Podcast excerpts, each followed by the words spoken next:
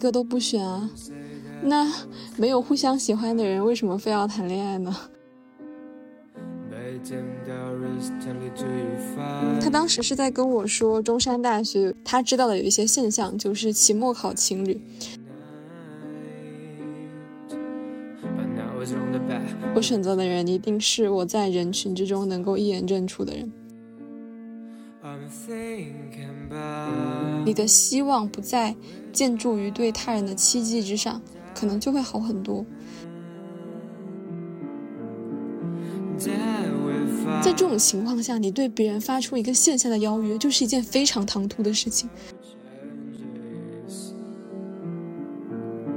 但我们认识这三四年的时间里面，就是你单纯的、非常单纯的向我发起见面的邀约，然后我们除此之外并没有任何其他的联系，或者是 焦急啊。我之前听过一个理论，就是列出你最想做的二十五件事，然后你选出最重要的五件，剩下二十件事你都要划掉，像毒品一样去戒掉它。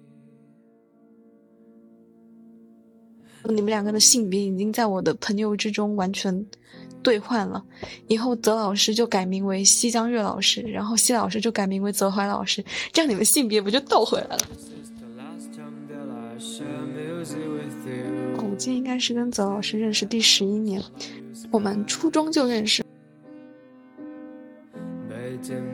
有时候体育课我们两个站在校道上，然后两个人面对面说话，我们班男生会走过来说：“哇，你们两个好像小情侣。”但是我们班当时有一个女生，她就一直四处宣扬我们两个是塑料姐妹。我其实有很多就是交流的非常多的朋友，但是像泽老师这样子，在生活经验、人生经历以及各种事情吧，都深入的交织并且分享的这种深密度的深层的链接，它其实就是比较少有的。相处模式是属于那种非常默契，但绝对就是没有任何一点暧昧，我们都感觉有点像凤凰传奇。财务其实是个大活儿，场景下就是让我们两个做搭档，也是有一种蛮蛮奇妙的感觉，就是他挺会想的。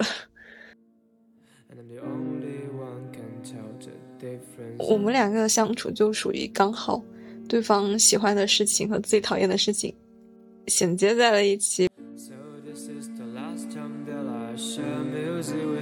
一个社群可以脱离它的创建者，拥有一些生命力。他说，并不是说让你去找一个这样的人，只是说，如果有类似这样的关系，它应该是一个很可靠的、很具有生产性的关系。就是我们可以在一起做有一些有生产性的事情。那天山青还问了一个问题，他说两个词“安全”和“自由”，然后让我选择我是哪一个，然后我说我选安全，然后我问他你呢？如果现在有一个人非常喜欢卢卡奇，他可能会给我一种近似于共鸣或者是感动的感受。但是，曾老师其实既不搞哲学，他也不是非常偏向于学术，但他依然可以承接我这两个部分。我觉得这会是一个我们建立链接的一个契机和切入口，但是并不是说你没有这个东西，我们就不能够有这样深度的链接。周老师说：“我拍的你有二十七岁，但你哥哥拍的你只有十三岁。”有有一次我拿一张照片问他说：“这张几岁？”他说：“嗯，五岁吧，窗边的小豆豆。”你会在不同的人面前展现出不同的面相。我们两个有一个论点，就是别人拍摄下的你是他眼中的你，以及。你在他面前展现出了自我的叠加，他们两个就是趴在走廊旁边，两个人就时时低语，就那种午间就只有太阳都没有人，因为午休的时候大家都回去睡觉，所以整个教学楼就是非常的静谧。我并不喜欢被对方拿到天平上反复衡量的那种感觉。人与人之间最终的相似是质地的相似。我觉得是愿意去见识更多有趣的、有能量的人，然后一起成长，而不是为了喜欢与被喜欢。他只是找了一个方法，把我们骗过来，然后。希望我们可以去多读点书，仅此而已。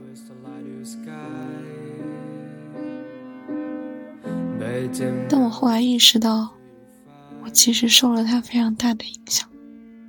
就那些东西，并没有在高考中体现出来，它最终是体现在了我高考之后的，在大学的一些学术兴趣方向的选择上。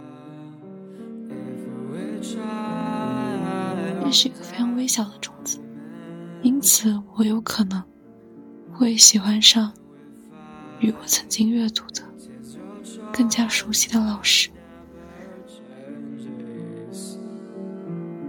这些东西都是你本身身上就有的。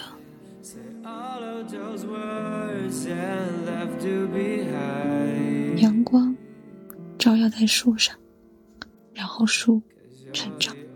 可是树。是按照树的方式在成长，而不是按照阳光在成长。他在写那篇文章的时候说：“也许是因为孤独，想要制造出更多的同类。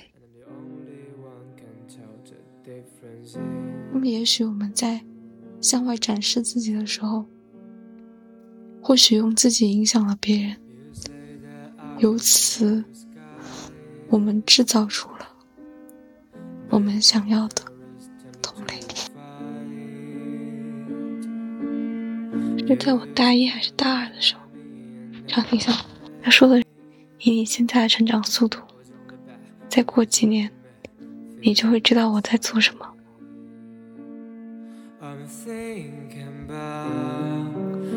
我当时觉得，哇，这个人疯了吧！我要以什么样的成长速度？才有可能明白他在做什么呢？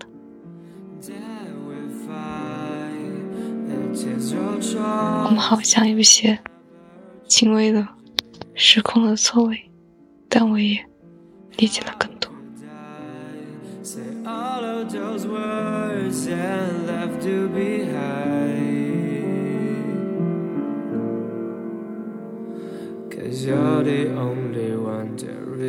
Hello，大家好。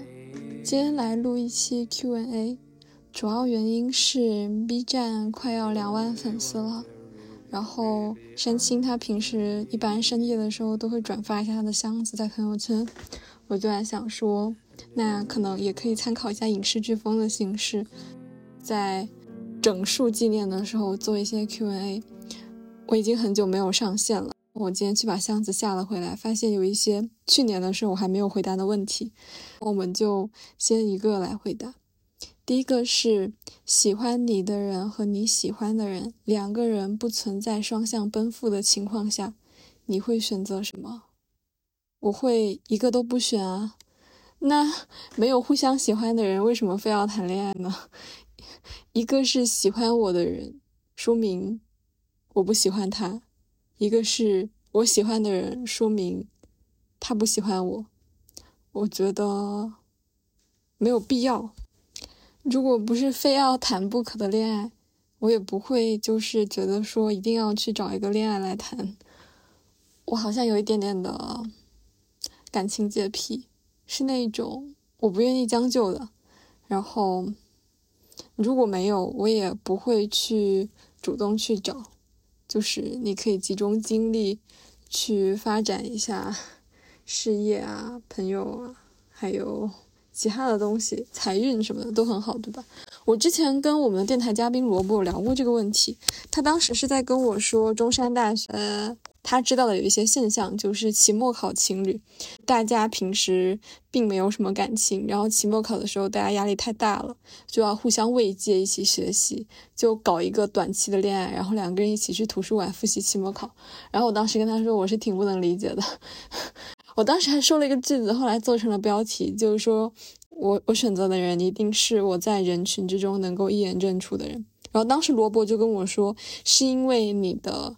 整个人际的交往体系非常的完整，而且你的情感就是很大程度的得到了满足，所以你并不需要去额外的找一些辅助。但是很多人其实并没有那么多的朋友，我不知道这个有没有道理，但是我其实确实觉得我在呃师友之间其实是获得了蛮多的满足的，好吧，这是第一个问题。第二个问题是，最近遇到一些事儿，突然想问你一个问题：你相信爱情吗？我的答案是我相信爱情，但是我不相信爱情会降临在我头上。想请教你，你相信爱情吗？谢谢。好长的一个问题啊，我相信。然后第三个问题是，如果要给一个关系比较好的女同学送生日礼物的话，送什么比较好？呃，直接在购物平台下单，还是先下单自己再打包快递？然后。说很不好意思，因为自己的事情打扰到你，盼回复。不好意思，我现在才看到，看到有点久了。就是我的话，我觉得你要给他送什么，要看他喜欢什么呀。如果是平淡的、不容易出错的，你找他喜欢的领域的比较大块头的书吧，看起来会比较郑重一些，也不会太寒酸，也不太容易踩雷或者出错。嗯。如果我们寒假会见面，就是这个人提问的时候说放寒假不在一个地方，就直接购物平台下单然后寄过去啊。我对于普通的朋友都是这么做的。之前也确实有人对我做过先下单然后再自己打包快递，但我觉得如果你们的关系并没有近到那种程度的话，不是很有必要啦。然后第四个问题，哎呀，我怎么箱子都是情感问题啊？呃，很抱歉这么晚打扰您，我想请教一下，对于感情，您是否会对您的另一半之前的情感经历等，您会看待怎么办？这好像是个大病句。嗯，我不知道，我的情感经历比较匮乏，我这几年都没有谈恋爱，哦，所以我大学的时间里面并没有在谈恋爱，我对这个问题不是很。了解，不过之前有男生跟我比较暧昧的时候，他是先问了我的感情经历，然后我有跟他说，说完之后他就想要跟我讲他的前女友，因为他前女友在清华，然后他们当时怎么样？我当时的感觉是我不想听，你不要告诉我。第五个问题，想谈恋爱了吗？又是怎么看待谈恋爱的？怎么都是感情题啊？我是变成感情博主了吗？我觉得如果是。有志同道合也志趣相投的人，又非常的合适或者很顺利，也可以谈恋爱。但是因为没有遇到这样的人，所以也没有想谈恋爱或者不想谈恋爱这种问题。我不觉得为了谈恋爱或者谈恋爱是一件很好的事情。然后怎么看待恋爱的？我觉得人生的主线还是驱使自己一直前进吧。就是这个东西。你如果不需要为谁去停下你追求人生的道，这种感觉就会更好一些。就是也不能说更好一些，就是一定是要这样子的。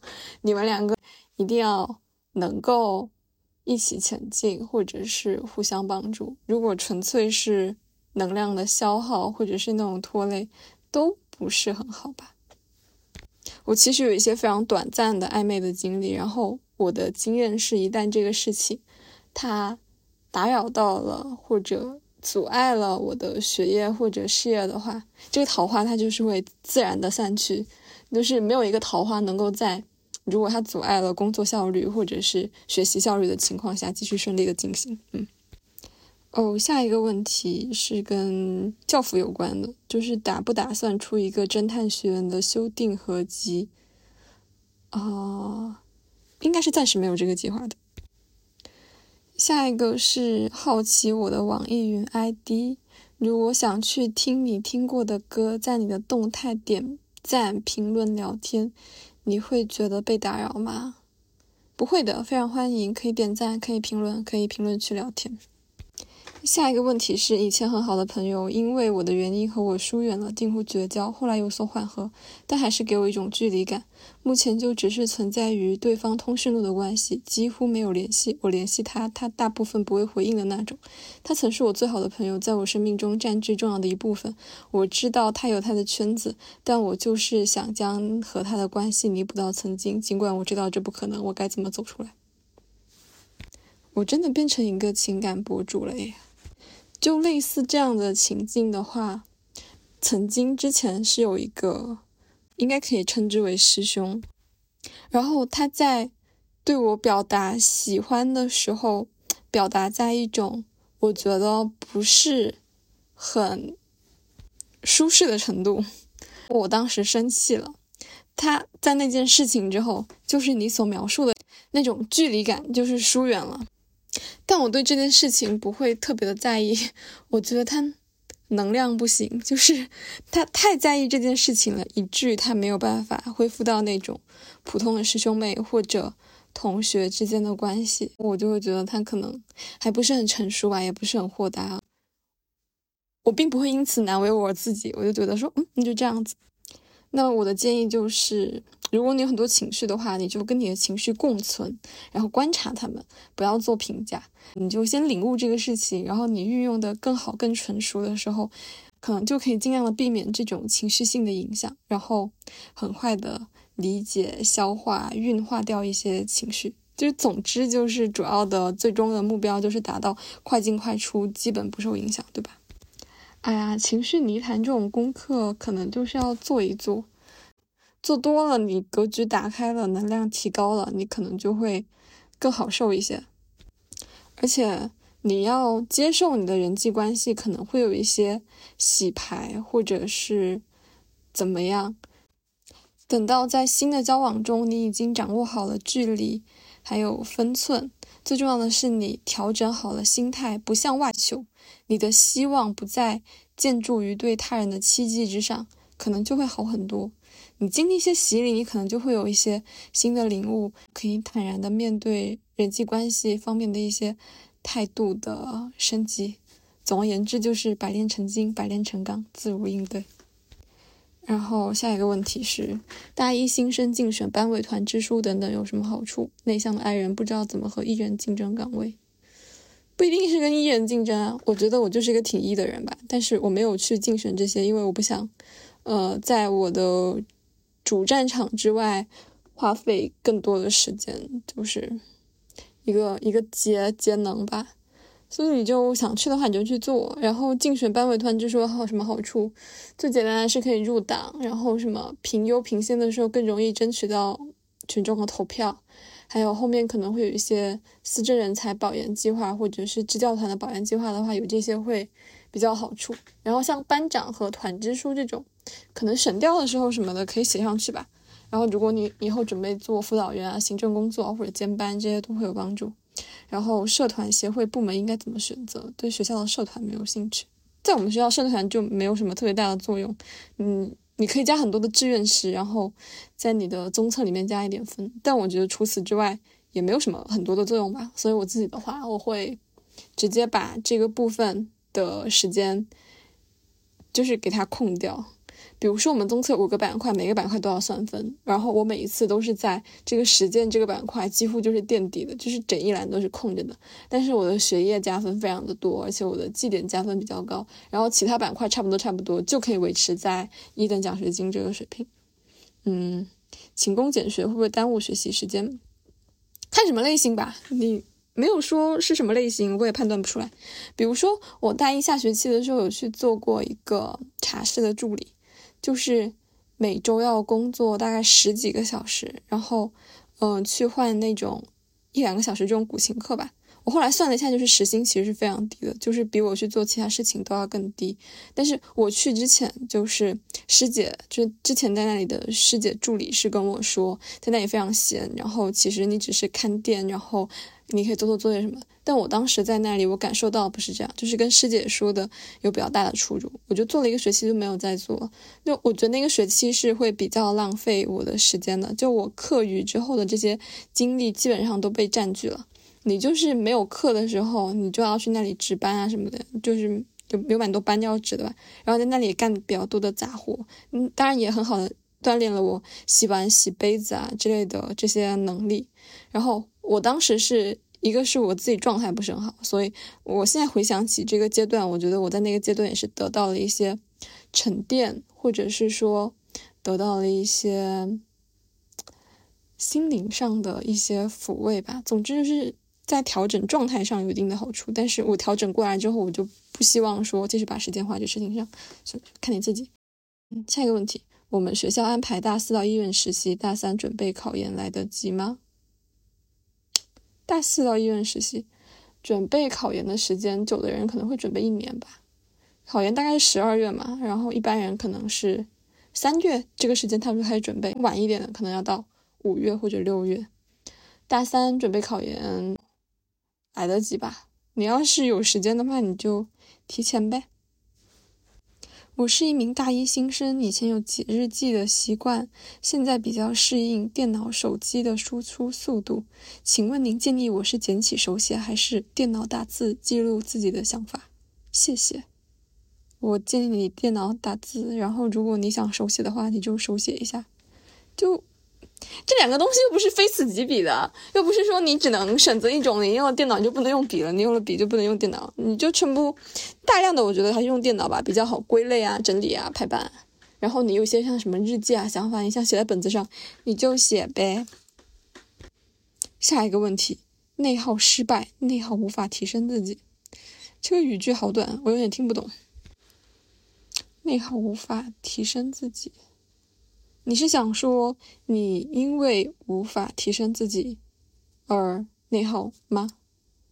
那可能就是你把强烈的对抗当做你生命中的一个主题，在你没有完全和自己和解，没有意识到说这是你人生修行的一个重要机会的时候，你会用一种自己的精气神去对抗和压制内耗。那你外在的很多能量或者运势，它就一直卡在一个地方，你这个势就不能起来，所以你就更加的。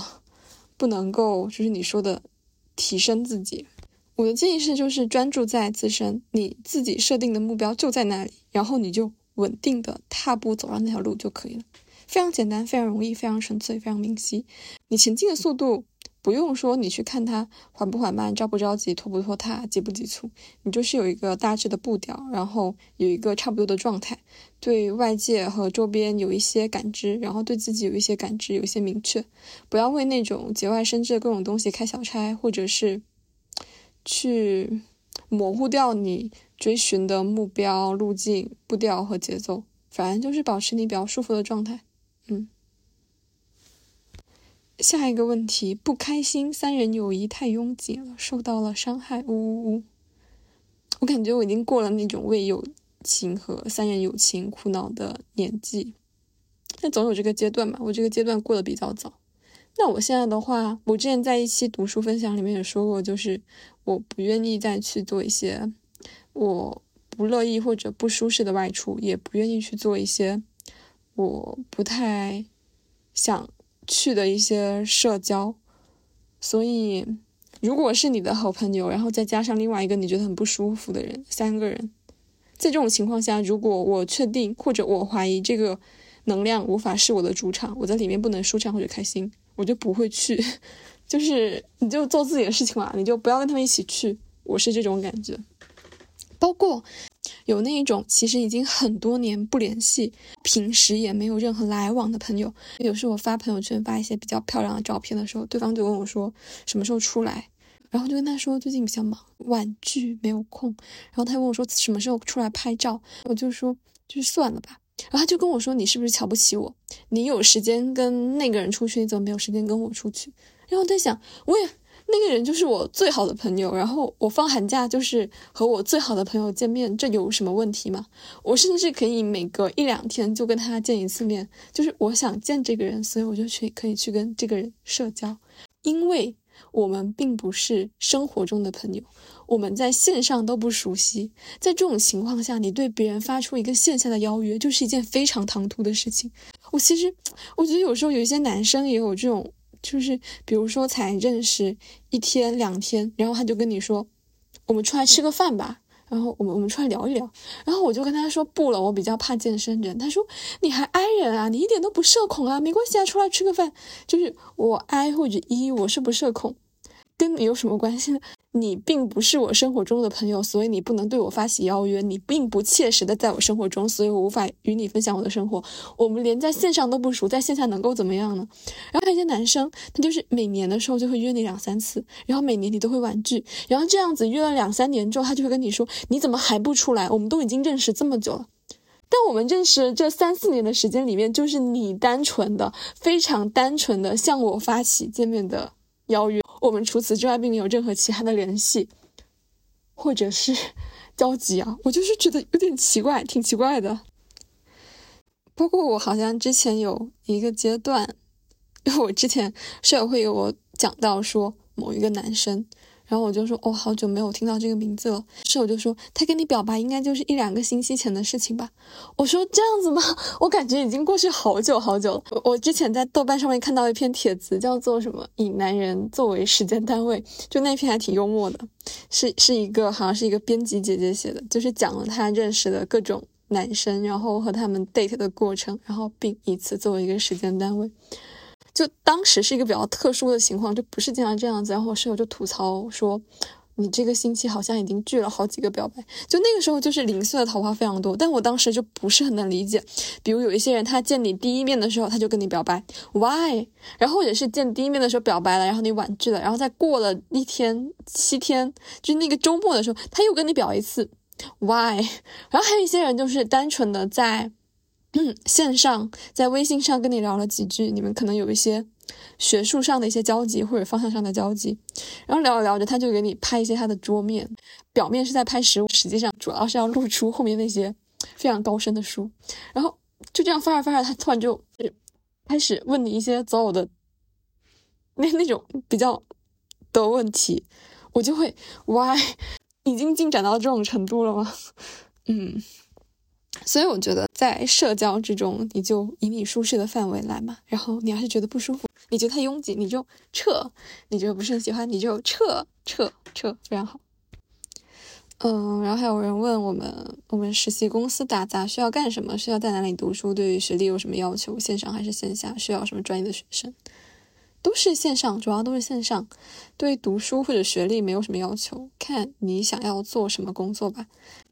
我觉得换人的成本是蛮高的，就对我自己来说，我觉得培养一个实习生还挺累的。所以，如果带出一个比较熟练的人的话，就会希望一直跟对方合作。然后还有一些问题，啊，天天开心，好的，谢谢你。还有爱河边，河边晚安，晚安。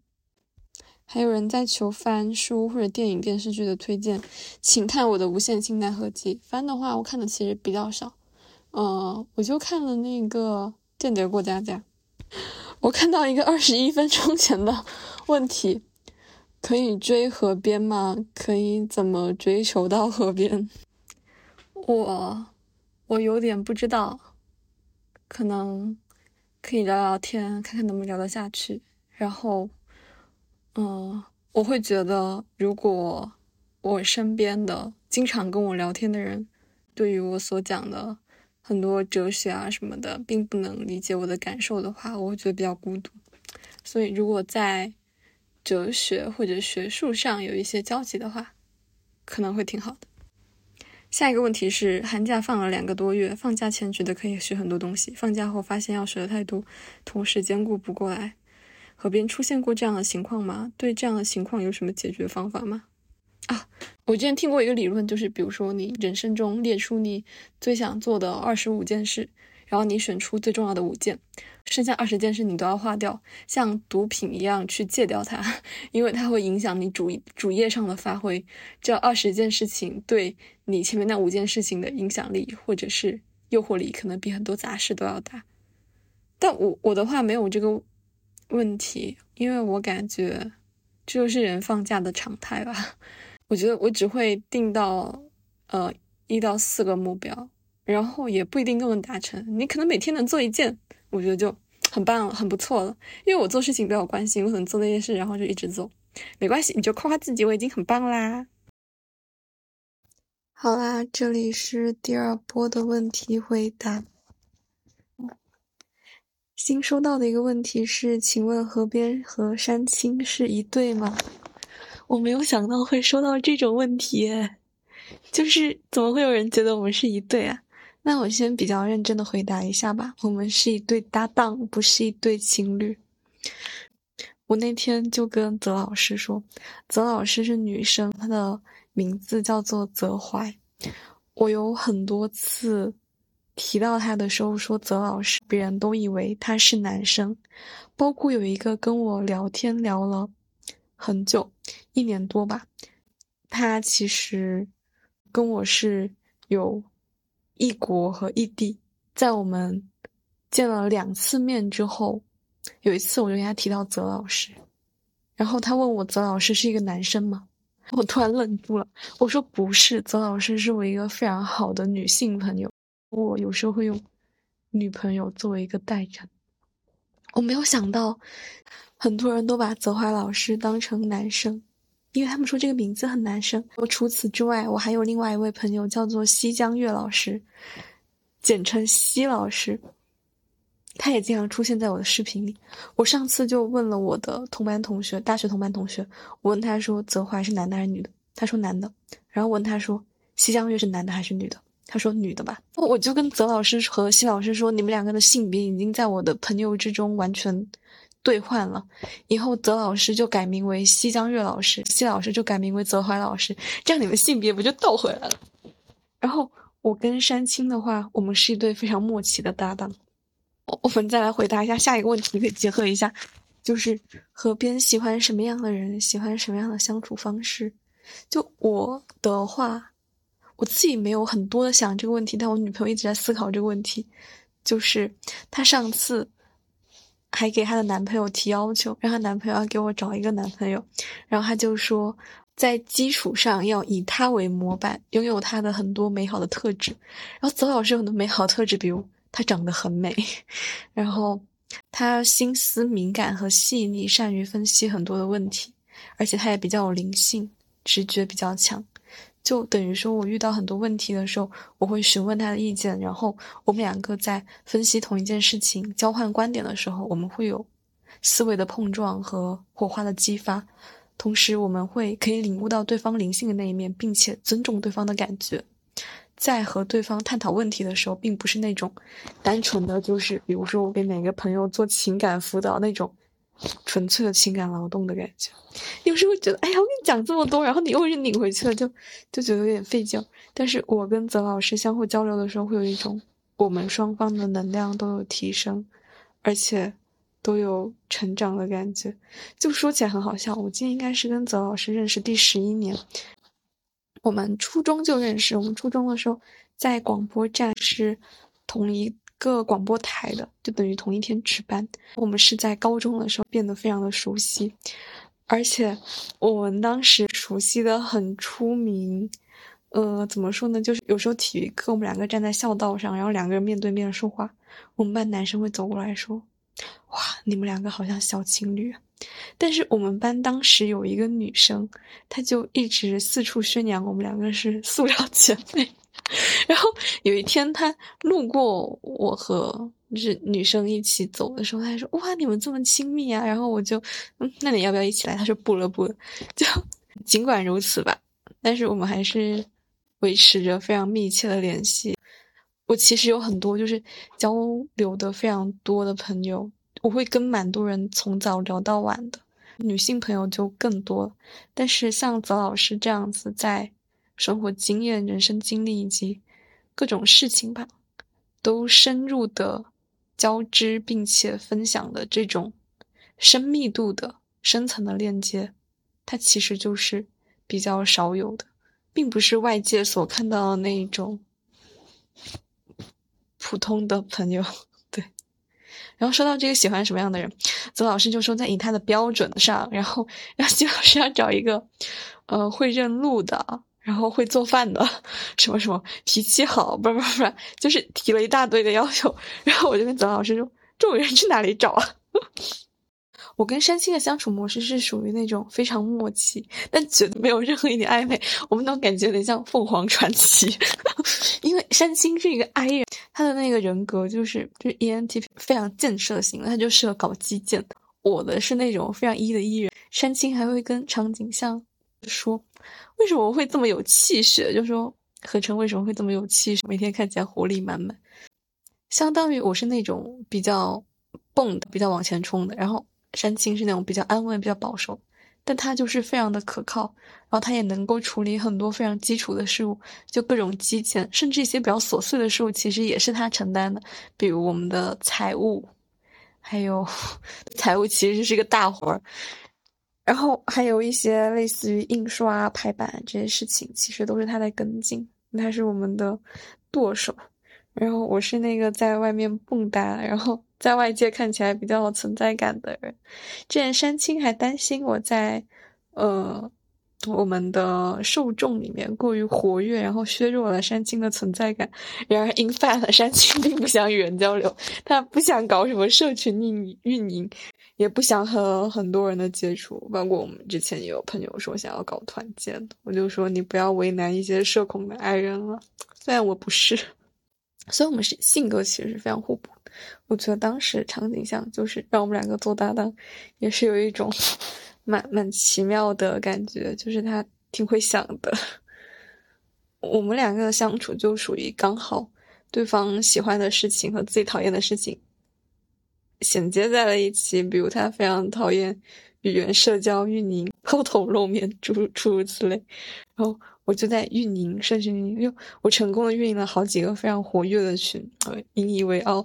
一开始都是我在里面就是聊天，后面我发现我不聊天，那个群大家就还是会很有归属感，一直在里面分享一些事情，或者是互相询问。我觉得这样也蛮好，一个社群可以脱离它的创建者，拥有一些生命力，这是我很喜欢的事情。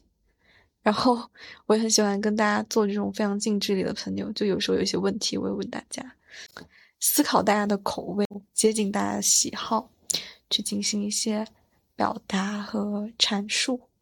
我们的泽老师就一直觉得我和山青是一种非常好的相处方式。他说，并不是说让你去找一个这样的人，只是说如果有类似这样的关系，它应该是一个很可靠的、很具有生产性的关系，就是我们可以在一起做有一些有生产性的事情。然后包括像山青和长顶香，他们都会愿意去做一些，比如说网页的研究啊，一些软件的研究啊，包括一些语法啊之类的复杂的软软件，这些都是我非常讨厌的。我有时候对这样东西，我就会觉得头皮发麻，太难了，我不太喜欢这种。然后山青就会给我就录个教程，或者是远程控制我的电脑，就总之他可以承担这个部分都是我。我不太搞得来，我也不太喜欢，我就不是一个基建狂。那天山青还问了一个问题，他说两个词“安全”和“自由”，让我选择，我是哪一个？我说我选安全。然后我问他你呢？他说我我也选安全，但是我觉得你是自由，因为可能觉得我更蹦跶、更活泼。我就跟他说，但是我觉得我们两个都是非常可控的，会在可可预计的轨道上进行，我们不会做一些非常。出离于世俗的决定，因为我们两个都在行走在一条可预测的轨道上，我觉得两个都是安全的。两个合作者嘛，就是你对对方有信任，是因为你对对方有一个基本的轨道的预计。就即使我是一个非常跳脱和非常活泼的人，他也在我的性格上对我的跳脱活泼有一个预计。我是这样子觉得啦。然后喜欢什么样的相处方式？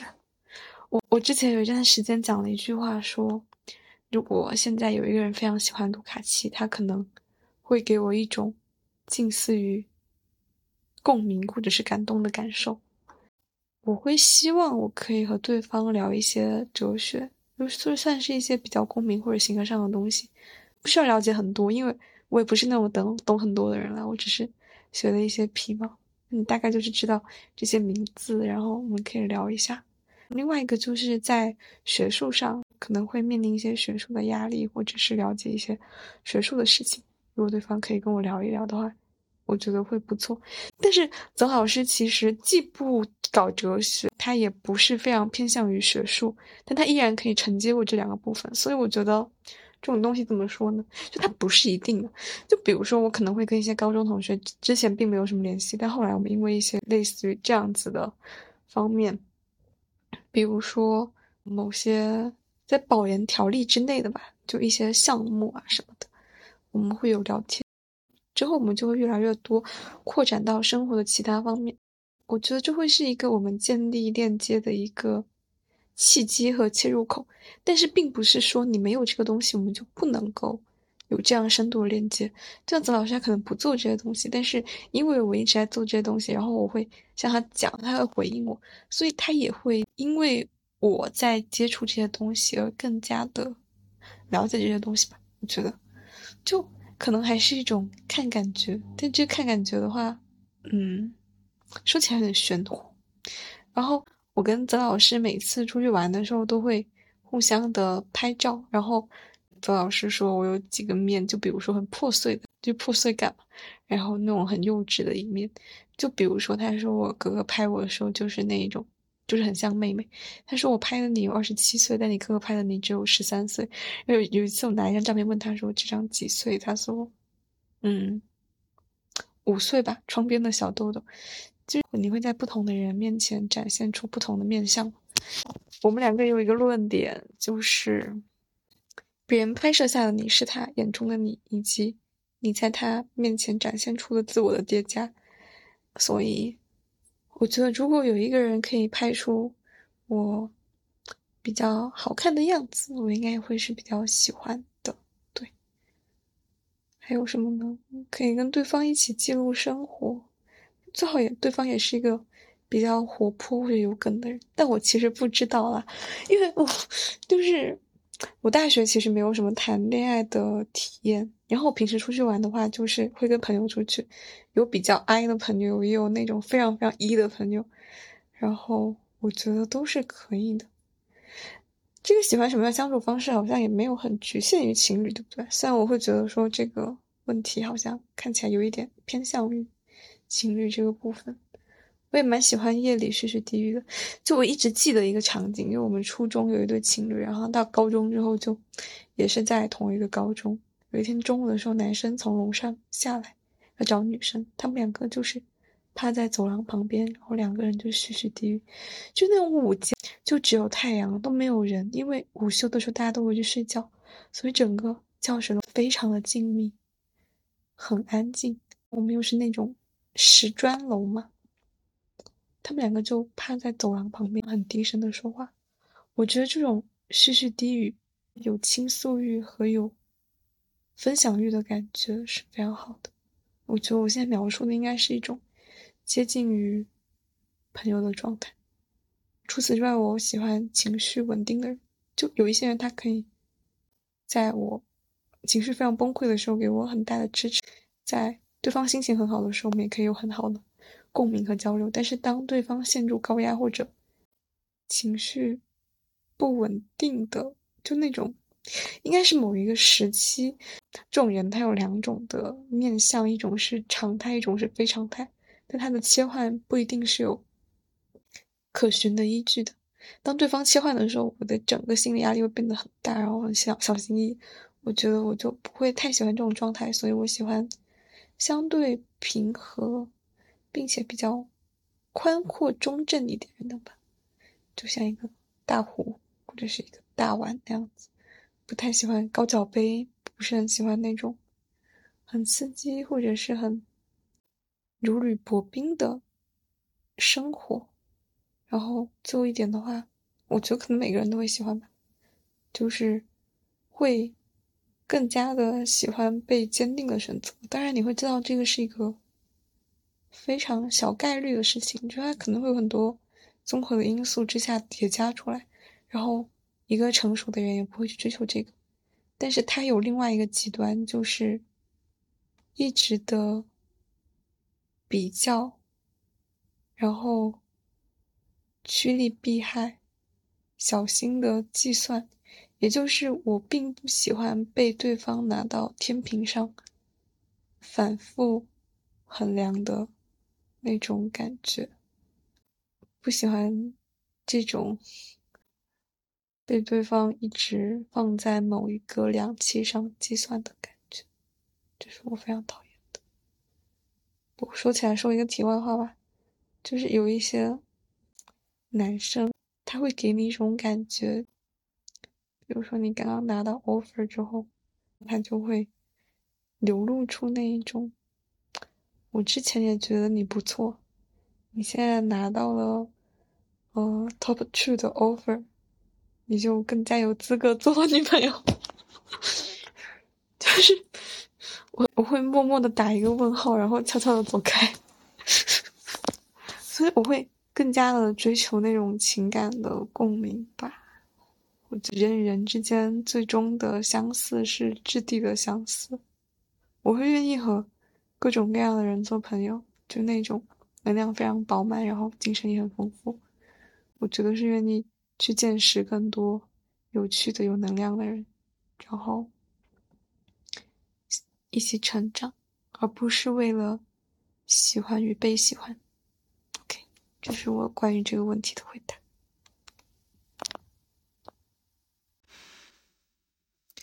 今天是二月十三号，已经是一点九万粉了。所以我决定回答最后一个问题，并开始进入两万粉的 Q&A 制作环节。这个问题是在网络上和一个朋友闹掰了，和他还有很多共同好友，总是想到他会觉得难受，也不知道以什么态度对待共同朋友，何边能给些建议吗？我觉得这个问题非常的模糊。首先，你没有说你们闹掰的原因，也没有描述你们闹掰的情况和你们闹掰之后的相处方式。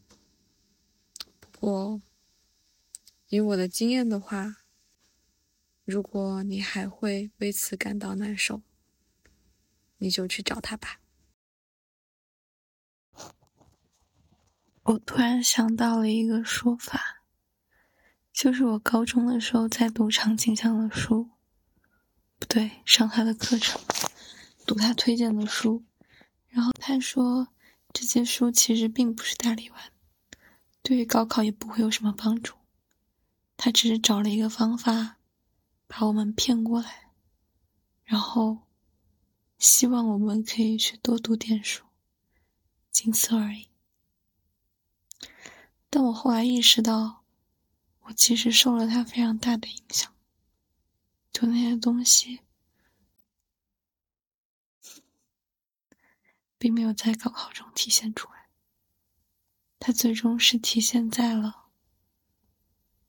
我高考之后的，在大学的一些学术兴趣方向的选择上，那应该是一个非常微小的种子，就是因此我有可能。会喜欢上与我曾经阅读的更加熟悉的老师，然后又在这样的老师的引领下，一步步去生根，或者说更多的了解这个领域。但那天早老师就跟我说，这些东西都是你本身身上就有的，它不是场景下或者哪个老师去赋予你的。我刚才本来已经关灯睡了，然后我想到刚才有人问的那个问题，关于泽老师的那个说法，其实有一个好像是罗翔说的话吧。他说：“阳光照耀在树上，然后树成长，可是树是按照树的方式在成长。”而不是按照阳光在成长，所以不管你受到了谁的影响，最终长出的都是你本身之中就有的东西。但我刚才想的是什么呢？就是当时的张景香写了《无知的教师》的那篇文章，这文章又影响了我后来去喜欢上朗谢，这是后话。他在写那篇文章的时候说。也许是因为孤独，想要制造出更多的同类，大概是这样的意思吧。就是他把他喜欢的东西教授给其他人，由此就有可能教出和他更像的人。这些和他更像的人有可能和他进行交流。然后我突然就在想，西马读书会或者现代西方哲学读书会会不会有这样的功能？因为我们这次就是在面试的时候，有好几个来参加面试的朋友都和我说。他们在网上知道一个樱桃什么什么 UP 主，然后我问说：“那你是因为什么刷到他的呢？”他说：“因为那个西马读书会，就还蛮奇妙的。虽然我主观上并没有这样的想法，把它存起来，说起来是为了更好的检索，但其实也是因为向外展示会带给读书会成员。”更多保持记性以及频率的一个动力。我最初的目的是为了督促自己读书。然后房老师之前有在说，他看到很多类似的读书会会收费，然后向外开放，但我觉得太麻烦了，那已经脱离了我的初心和主要目的，是让自己成长。而不是以此去赚钱或者盈利。我觉得我们现在的水平也没有到去教授其他人的地步。我并不觉得这些东西就是有一种到了一种可以教别人的水平。但如果可以让更多的初学者对这个领域没有了解的人产生一点兴趣，增加一点了解，那么。也是我们的荣幸。然后也有人说，他们拿着这个读书会去当助眠，我觉得这也很好，这也是我们的荣幸。我觉得能够制造出一个为大家助眠的音频或者视频，那也许就是比让其他人收获更多知识，也许更重要呢，说不定，对吧？我只是突然想到场景上说的那一句。他是在制造同类。那么，也许我们在向外展示自己的时候，或许用自己影响了别人，由此我们制造出了我们想要的同类。嗯，好的。然后接下来，我想到另外一个事情。就是在我大一还是大二的时候，常听向我要去读书，然后后来他跟我说：“你现在成长速度，再过几年，你就可以明白我现在做什么。”哦，他没有说现在，他说的是以你现在的成长速度，再过几年，你就会知道我在做什么。我当时觉得哇，这个人疯了吧？就是我要以什么样的成长速度，才有可能明白他在做什么呢？到我大三的时候，我感觉我大概知道了，当时刚刚保研的他在想些什么，做些什么。我们好像有些轻微的时空的错位，但我也理解了更多。寻找同类，影响可能成为同类的人，为自己指导自己，这些事都是很好的事情。因为受你影响了对方，其实也是在依照他心里本来的种子在成长。所以，也许你不用给自己的朋友或者伴侣太多的设限，也许他。不太了解哲学，对哲学不太感兴趣，或者也不太了解学术。但是他在和你相处的过程中，可能就会逐步去理解你所理解的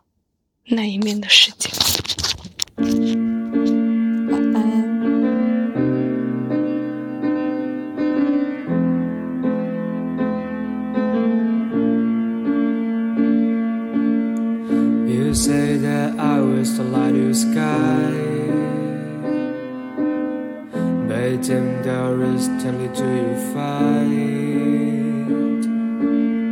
You used to laugh.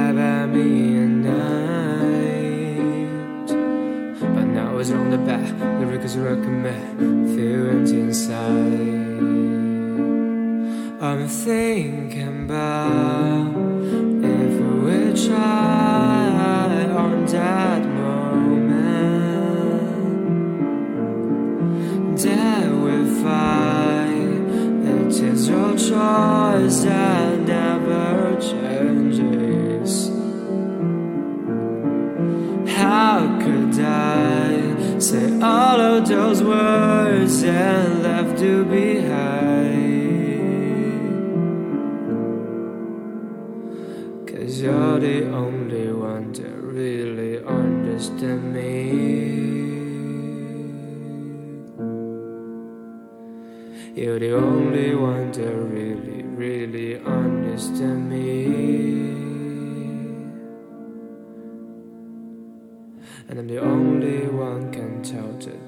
friends you.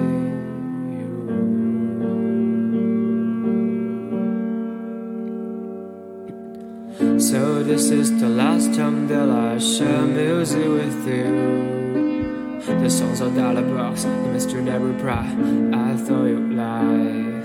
Oh, does it matter that I got this feeling and I tell you I'm awake?